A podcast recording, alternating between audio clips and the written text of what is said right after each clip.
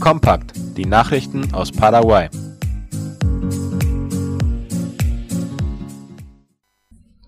Privatkrankenhäuser erwarten Gesetzentwurf zur Begleichung der Staatsschulden.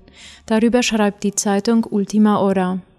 Der Vorsitzende des paraguayischen Verbandes der privaten Kliniken und Krankenhäuser José Sarsa gab an, dass die Schulden des Gesundheitsministeriums gegenüber dem privaten Krankenhaussektor bei rund 43 Millionen US-Dollar liegen. In diesem Zusammenhang behandelte die Abgeordnetenkammer heute einen Gesetzvorschlag, der die Umleitung von 40 Millionen US-Dollar aus Fonaside-Mitteln zur Deckung der Schulden ermöglicht. Damit würde dann ein Großteil des Schuldenbetrags, der durch die Behandlung von Covid-19-Patienten in privaten Einrichtungen entstanden ist, bezahlt werden können, heißt es. Die Abgeordneten belichten heute die Abzweigung von 40 Millionen US-Dollar aus dem Fonaside-Programm, um einen Teil der Schulden des Gesundheitsministeriums bei den privaten Krankenhäusern zu begleichen. Der Gesetzentwurf ändert das Gesetz 6742, mit dem der Nationale Deckungsfonds für Covid-19-Patienten geschaffen wurde. Sie muss nun vom Senat analysiert werden.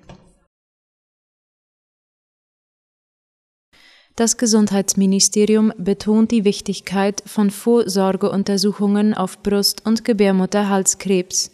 In diesem Jahr sind bisher 143 Frauen an Brust- und Gebärmutterhalskrebs gestorben, schreibt AVC Color. Anlässlich der jährlichen allbekannten Kampagne unter dem Titel Octubre Rosa ruft das Ministerium für öffentliche Gesundheit und allgemeines Wohlergehen die Frauen auf, die Früherkennungsuntersuchungen wahrzunehmen. Die Leiterin des Nationalen Programms für Prävention, Früherkennung und Behandlung von Gebärmutterhals- und Brustkrebs, Marina Ortega, berichtete, dass es in diesem Jahr bisher 328 neue Fälle von Brustkrebs und 57 Todesfälle durch diese Krankheit gegeben hat. Außerdem gab es 208 Fälle von Gebärmutterhalskrebs und 86 Todesfälle aufgrund dieser Erkrankung.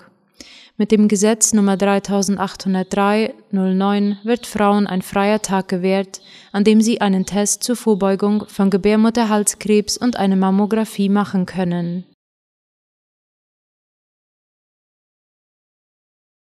Ärzte und Lehrer schließen sich zusammen, um ihren Forderungen Nachdruck zu verleihen.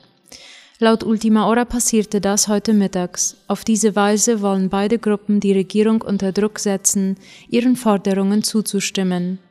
Die Ärzte fordern eine Zwölf-Stunden-Woche, die Lehrer eine Neueinstufung und eine Gehaltsanpassung von 16 Prozent. Beide Gruppen demonstrierten heute in der Nähe des Nationalkongresses und vor dem Finanzministerium, um die Regierung aufzufordern, ihre Forderungen zu erfüllen. Ein Staatsanwalt stellt das Urteil des Interamerikanischen Menschenrechtshofs in Frage. Juan Rafael Caballero González räumte laut Ultima Hora ein, dass es bei der Entlassung der ehemaligen Ministerios und Fernandez Unregelmäßigkeiten gegeben habe. Diese seien aber nicht ausschlaggebend für eine internationale Verurteilung, meinte er. Das Urteil sei widersprüchlich, so González. Der Interamerikanische Menschenrechtshof ordnete die Zahlung von 605.000 US-Dollar für Rios Avalos und 295.000 US-Dollar für die Erben von Fernandez Gadea an, die innerhalb eines Jahres zu zahlen sind. Außerdem wurde festgelegt, dass innerhalb von sechs Monaten die offizielle Zusammenfassung des Urteils im Amtsblatt veröffentlicht werden muss und dass das vollständige Urteil auf den Websites der Legislative und der Judikative abrufbar sein muss. Der Guarani als paraguayische Währung feiert heute sein 78-jähriges Bestehen. Der heutige 5. Oktober markiert die Einführung des Guarani als offizielle Währung des Landes im Jahr 1943, die den Peso Fuerte ablöste. Darüber schreibt die Tageszeitung AVC Color. Seit der Einführung des Guarani vor 78 Jahren wurde die Währung noch nie demonetisiert und ist damit die älteste und stabilste Währung Südamerikas.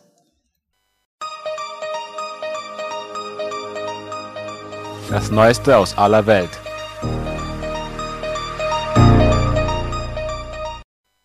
Nord Stream 2 wird mit Gas befüllt. Die umstrittene Ostsee-Pipeline Nord Stream 2 ist erstmals mit Gas befüllt worden, wie die Nord Stream 2 AG der Zeit zufolge mitteilt.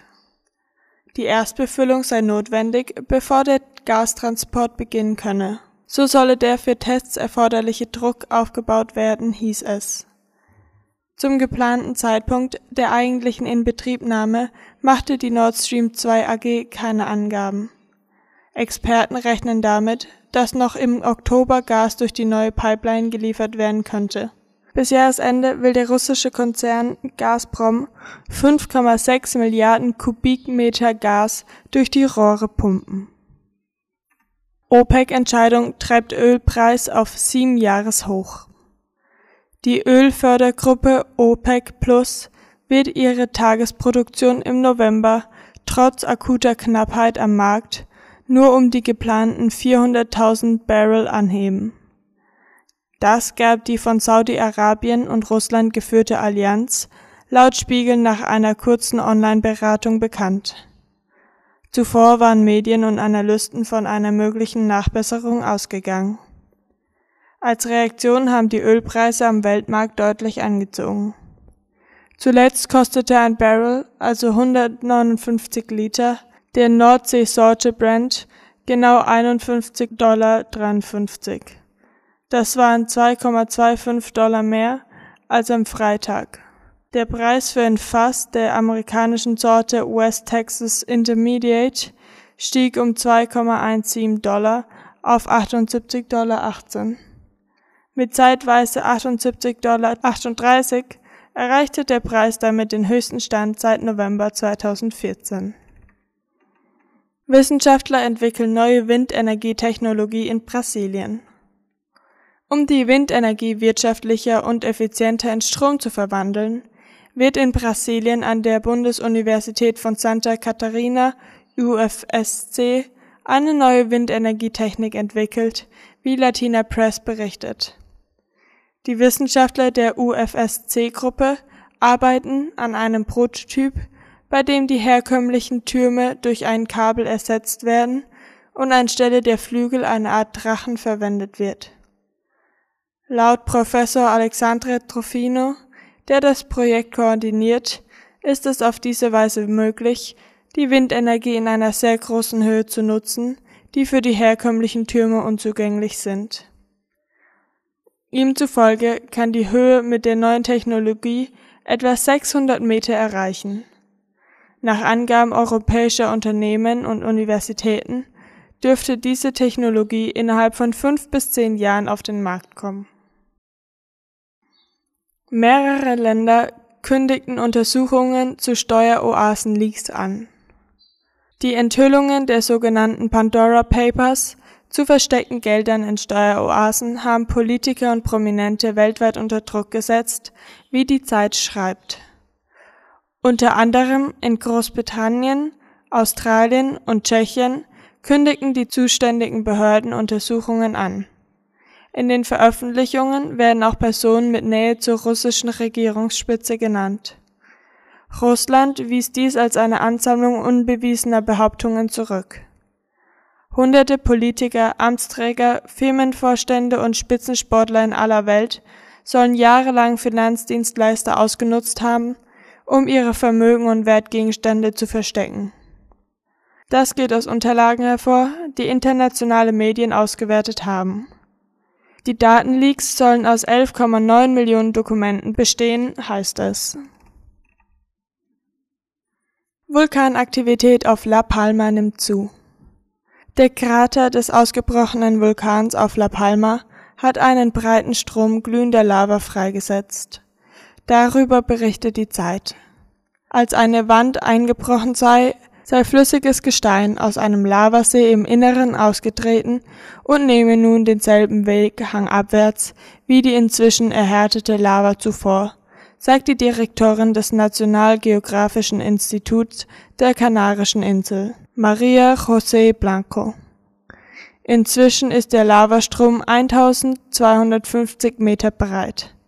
300 Meter breiter als am Sonntag, als der Krater teilweise zusammenfiel. Das mehr als 1000 Grad heiße Gestein fließe aber auf demselben Weg bergab wie bisher, berichtete der staatliche spanische TV-Sender RTVE. Weitere Evakuierungen seien deshalb zunächst nicht nötig, hieß es. Russland schickt Filmteam zur internationalen Raumstation.